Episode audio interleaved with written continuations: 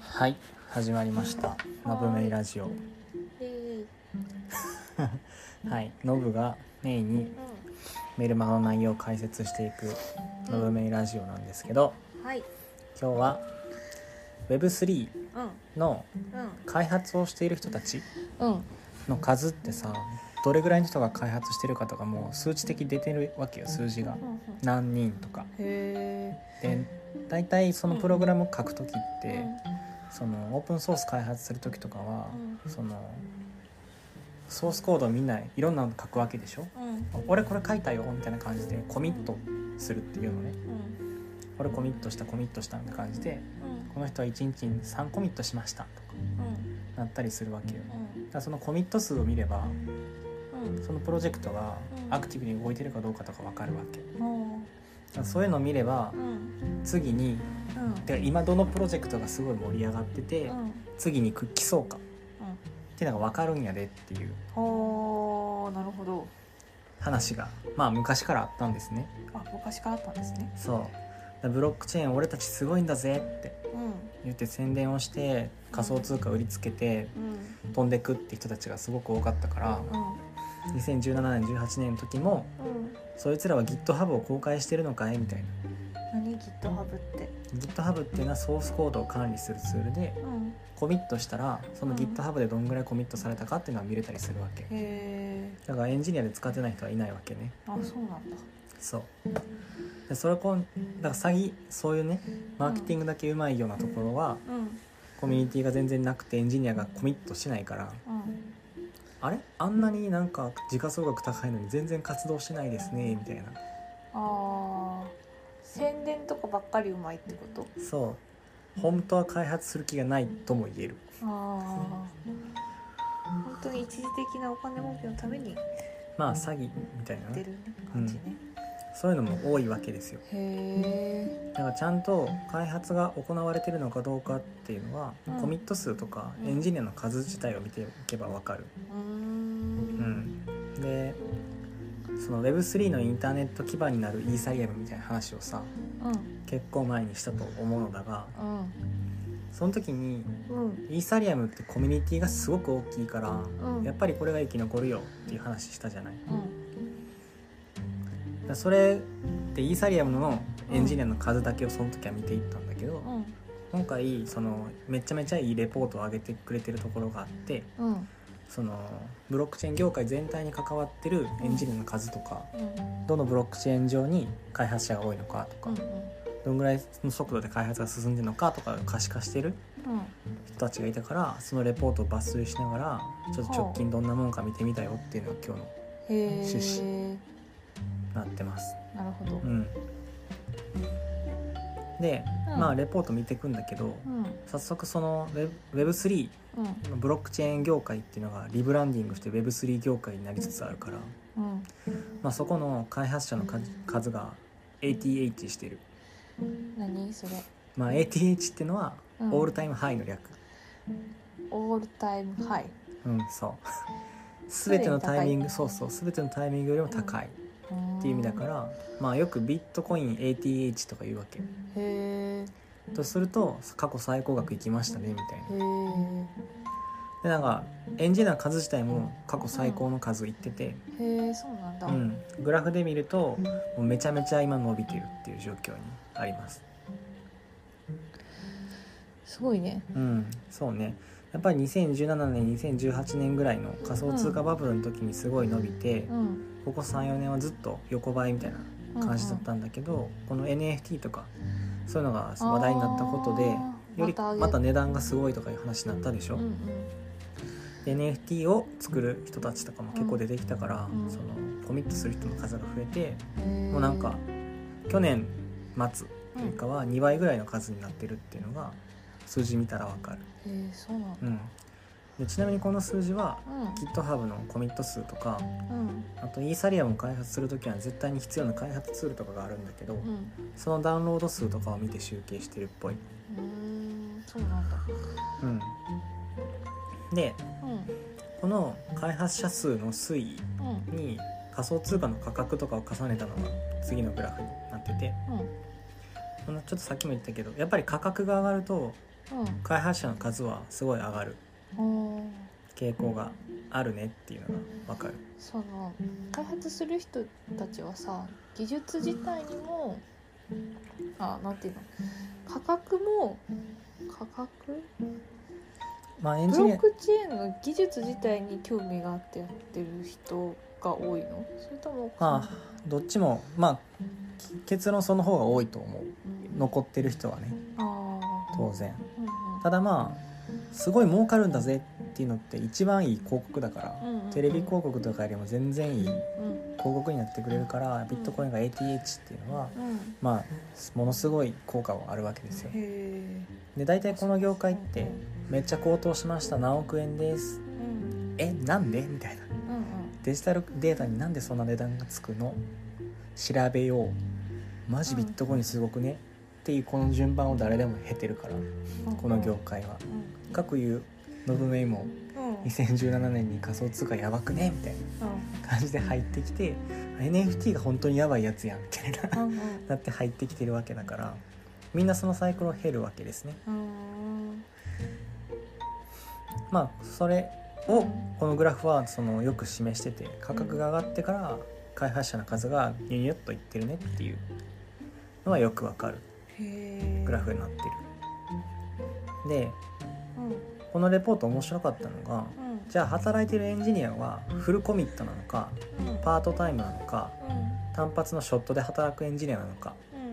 ていうのを分けたのが次のグラフになっててうんそのフルコミットはあんまり35%ぐらいは増えてんだけどうん他のパートタイムとかショットタイムに比べるとあんまり伸びてないうんだから Web3 にちょっと入ってみようって人が今年すごく多かったっていうのあがー傾向としてあります、うんうん、で多分 NFT やりたいんだよねってうんうんエンジニアじゃない人が誘ってきたエンジニアとかが多分多くてあーそれでやってみたらおもろかったからパートタイムフルスタックみたいなうんうん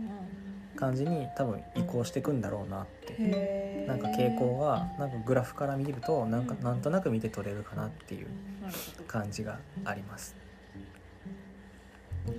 でさっきは価格とうん開発者の推移みたいなやつを見たんだけどう、んあのー開発者の数とその Web3 の市場規模みたいな Web3 の市場規模比較したのがこの次の図になっててうん今回はその開発者の数がすごく増えてうんツールがちゃんとできてから市場が伸びるっていう傾向にあるうんあーツールがない状態でも伸びる余地ってあるのまあなんかパンプパンプパンプっていうのは偏った情報だけは流し込んでうん一時的に上げるような手法とかはあるもののあそれで一時的だからあうん本当に時価総額上げるんだったらやっぱり価値のあるものを使っ作っていかないといけないでしょうんうんだからそのものができてから時価総額が上がっていってるよみたいなやつがうんうんよくわかるねっていうああなるほどグラフが出てたりしますだから開発者数が増えてるうんいいものができる可能性が高いうんできていったら時価総額が上がるっていう順番になるから開発者の数を見れば次何が来るかっていうのが分かると。ああうんなるほどねうん、でここから、まあ、各チェーン、うん各ブロックチェーンのうん GitHub のコミット数みたいなやつを個別に比較していくんだけどうんやっぱりコミットの数で一番多いのはこの黒い矢印矢印というかグラフ線のうんイーサリアムうやっぱりイーサリアムがコミュニティがすごく大きいっんていうのはあるほで続いて多いのはポルカドットコスモスとかう。うん。あとソラナビットコインみたいなやつがうんすごい開発者のエコシステムとしては大きい、へえ、なんで。まあ、昔からあるっていうのとうん、そう、でも、今までポルカドットはなんか聞いたことあるけど。ソラ。ソラナ。確かにソラナとかは最近出てきたように見える、そうなんだ。うん、でここすごくお金があるプロチェーンなのよねあ、そううなんだ。んじゃあ、最初に作った人たちが。結構お金持ってたっていうこお金持ってるところでと。うん。へで仕組み的にも結構いけてるえ。から結構エンジニアを吸い込んでる感じが肌感的にしてます今まであんまり出てこなかったのはなんでノブが興味がなかったからじゃなくて単純にうんうんそのいい開発はしてるけれどもそんななんだろうメジャメジャーじゃなーかじゃったなかったからまああんまり製品出してなかったっていうのもあるかなあとまあ超有名人がややりだしたっていうのがある製品って何、そのだからブロックチェーンみたいなものよブロックチェーンの上でうん、うん起動してる DAPS っていうアプリケーションうんうんそのブロックチェーンだけやっても何も意味がなくて、うんうんそのブロックチェーンの上で動く何か UTT というか人間が便利なものがないと人間は寄りつかないでしょうんうんその DAPS が何かないとうんそのチェーンを使う人は誰もいないつまり開発する人も誰もいないみたいなあーじゃあその人間が使えるアプリケーションがな今まであんまりなかったそうねのまあ平たく言うとそうかもしれあなるんうんでまあソラナとかがほどうん過去3年間でのコードの貢献数とかすごくコントリビュートが多いらしくてうんでポルカドットとかはうん最近ねその大きいアップデートというかニュースがあったからうん直近ですごくコミットが多くなってたりとか、うんまあ、こういうの見るとコミットが増えていくとなんかそのチェーンそういえばこの時期盛り上がってたなとかうんいうのがよくわかるでそれも価格に反映されていったりとかするからやっぱり開発者の数とかうんコミュニティの大きさとかうんやっぱこう右肩下がりのプロジェクトのうん暗号通貨とか買いにくかったりするからへ下がっていく可能性高いじゃんーうんうん全部相対的な話だからうんそういうのは見とくとうんやっぱり指標としては1個大きいよなっていうのはこの辺のグラフ見てるとかなりわかる働く人が大事ってことだねそうそうでまあ一人一人を見てられないからうんシンプルに数見とけばうその中にも天才何人かいるでしょうみたいんなるほどねな感じか なでちょっとこのグラフ見づらいんだけどうん横軸が2020年の開発者うん縦軸が2021年の開発者数うんになっててうだから右側に行けば行くほどうん右上に行けば行くほどうん人の数が多いうんで左上に行けば行くほどうん昨年対比でめちゃめちゃ人増えてるっていうああそういうことねグラフになってます。うんでこれで見ると、うんなんかソラナとか、うんついて今最近出てきてるニアっていうやつがめちゃめちゃ伸びてる。へでツイッターとか見ててもうん最近ニアとかファントムとかいうのはよく聞くのね、名前としては。そうなんだうん、でその伸び率みたいなやつを表にしたのグラフが今載っけてたりとかするんだけど、うんまあ、確かにそのめっちゃ上の方にファントムソラナニアとかいうのはうんうん名前が上がってくるのよ。ファントムって F なんだうんうんだから今年とかは、まあ、うんこのチェーンとかが結構価格自体も上がっていったりとか、へーたくさんアプリケーションができていって話題をうんちゅあの界隈に注入してくれるというか提供してくれる可能性が非常に高くて期待大みたいうんなこれはトークン買っておかなければみたいなのをうん感じさせる。なるほどねこれはさそうなんかいろんな種類あるけどうんどういう違いがあるのその機能が違うんだよねまあ、そうねあのブロックチェーンっていうのはうんブロックをつないでいくからブロックチェーンって言うんだけど、うんそのブロックをつなぐ時のアルゴリズムみたいなやつが人それぞれ違うのよ。うんだビットコインとかはうんこのブロックを働くのにものすごい計算させるのねうんで計算させて一番最初に計算させたやつがうんそのブロックを生成してうんマイニングの手数料をもらうって設計になってんだけど、うまんあ、平たく言うとうんめっちゃたくさん働いたやつうん一番早く稼いだ計算したやつがうん賢い強いっうんていうロジックでイーサリアムとかもうすぐ POS ってやつになるんだけど、うん平たく言うとうんうんたくさん持ってるやつが偉いみたいなはロジックになってて、うんうんまあ、ソラナとかもちょっと説明しだすとめちゃめちゃ多分長くなるから、あうんあと弾くんだけど POH プルフォーブヒストリーだったかなうんというコンセンサスアルゴリズムとかせあの提案提供っていうか実装してて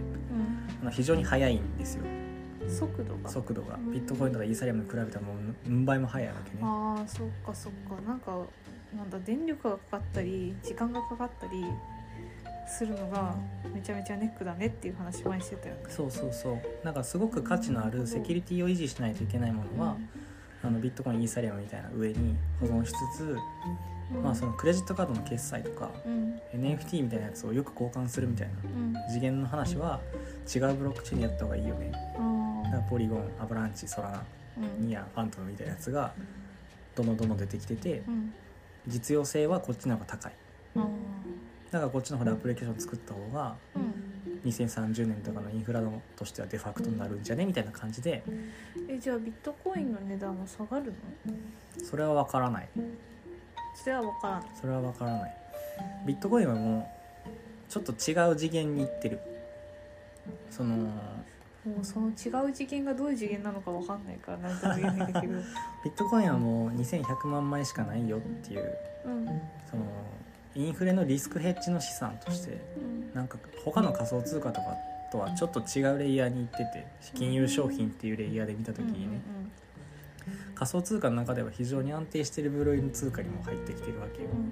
うんでニアとかファントムとかは最近出てきたばっかりだしうん最終的に残るかどうかはまだわからない銘柄なのうんで非常にリスクは高い銘柄なんだけうどんうん直近の開発者数の数だけで見ればめちゃめちゃ人気あるやんみたいなあーこの人このこれらの新しいその仮想通貨は仮想通貨はえっ、と発行枚数は決まってないの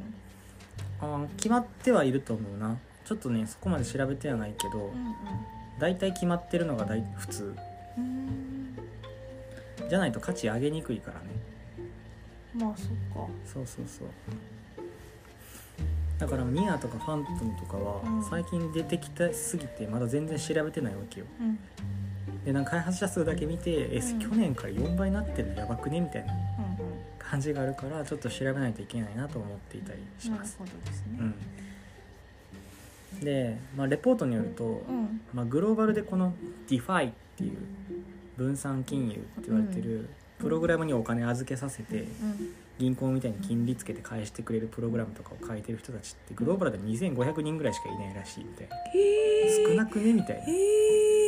めっちゃ結構少ないでその中でも1000人ぐらいしかフルタイムの開発者いないらしくてえめっちゃ少ないいよなって思った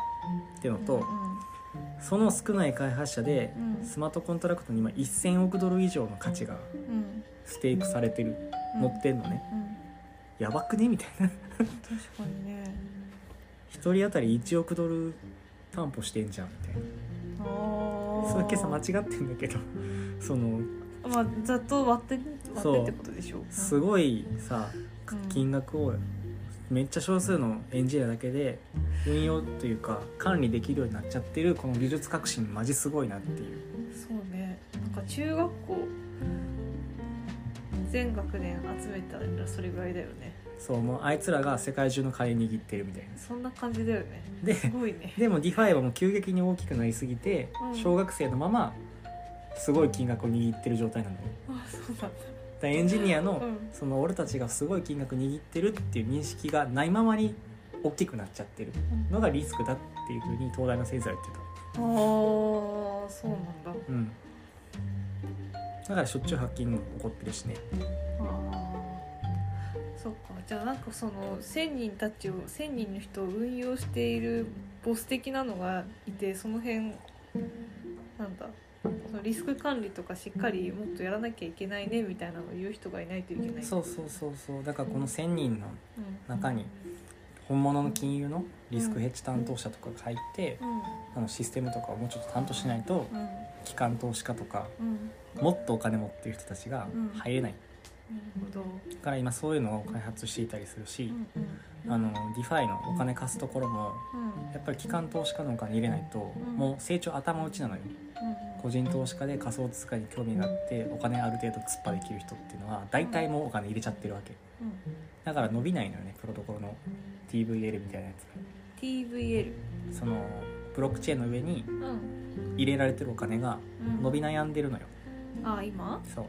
だからへー新しく入れるないしうんは機関投資家からお金入れてもらうっていうのが必要なんだけどそういう時にそのリスク管理ができてなかったりとかするからあー最近その DeFi のお金を入れてもらうところは法人向けのプランとか作ったりとかしててへえそういう開発を結構やってたりします。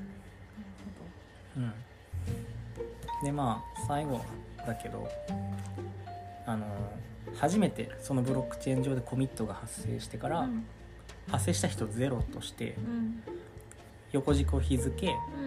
コミット数開発者数を縦軸うんにしたら、まあ、こういうグラフになるんだけど、うんうんまあ、当然ビットコインが最初に生まれたからビットコインが一番長くてでイーサリアムが次に生まれてるからイーサリアムが長くて開発者数も多いってグラフなんだけど、うんこの左下にゴニョゴニョゴニョゴニョうんいっぱい新婚のチェーンとかが伸びてて、うんさあ今から誰が伸びていくんだおソロナ伸びてきましたねみたいなこういうなん かちょっとさ馬っぽい競馬的なね馬っぽい要素をちょっと感じてて、うんでなんかやっぱりちょっと盛り上がって下がっちゃってもなんか見えないやつとかもあるのね。うんだからそうならないんかろろそあうりそうならないようにあ頑張れ頑張れ頑張れみたいな感じで見れるすごいいいグラフだなちょっとこれエモくねと思って ちょっと思いましたっていう。うねなるほどうん、っていうまあだから Web3 まだ始まったばっかりだけど開発者数すごい伸びててあのー頑張ってって感じでなんかその可能性とかをこういうなんかメルマガとかを通していろんなエンジニアが気づいてくれたりとか学生とか気づいてくれて